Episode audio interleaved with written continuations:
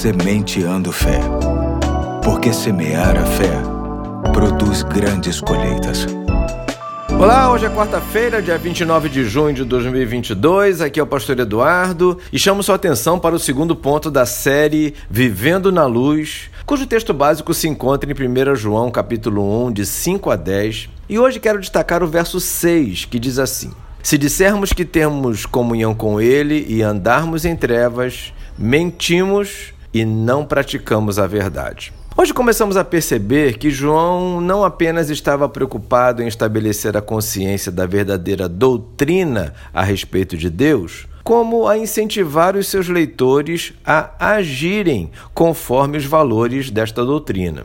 E no texto que li hoje, podemos destacar a questão do discurso versus prática. João chama a atenção para que aquilo que falamos tenha coerência com o que vivemos. Nosso comportamento precisa estar em harmonia com a nossa fé, com aquilo que sabemos que é bom para a nossa caminhada nesta terra. Olhando para a comunidade cristã, vemos com muita tristeza que muita gente tem produzido discursos belíssimos, com bons conteúdos bíblicos, boa interpretação dos textos e boa didática, mas que fica apenas nas palavras. Tudo porque as respostas que dão às circunstâncias que chegam em sua vida em nada combinam com aquilo que diz que acredita. Vivem, como João diz, numa mentira. Porém, Antes de olharmos para as pessoas, precisamos olhar para nós mesmos com o intuito de verificar até que ponto nós estamos harmonizados com o que falamos e com o que praticamos. É preciso entender que isso não é fácil. A nossa natureza depõe contra os valores de Deus. Em muitos momentos, quanto mais queremos obedecer, desobedecemos.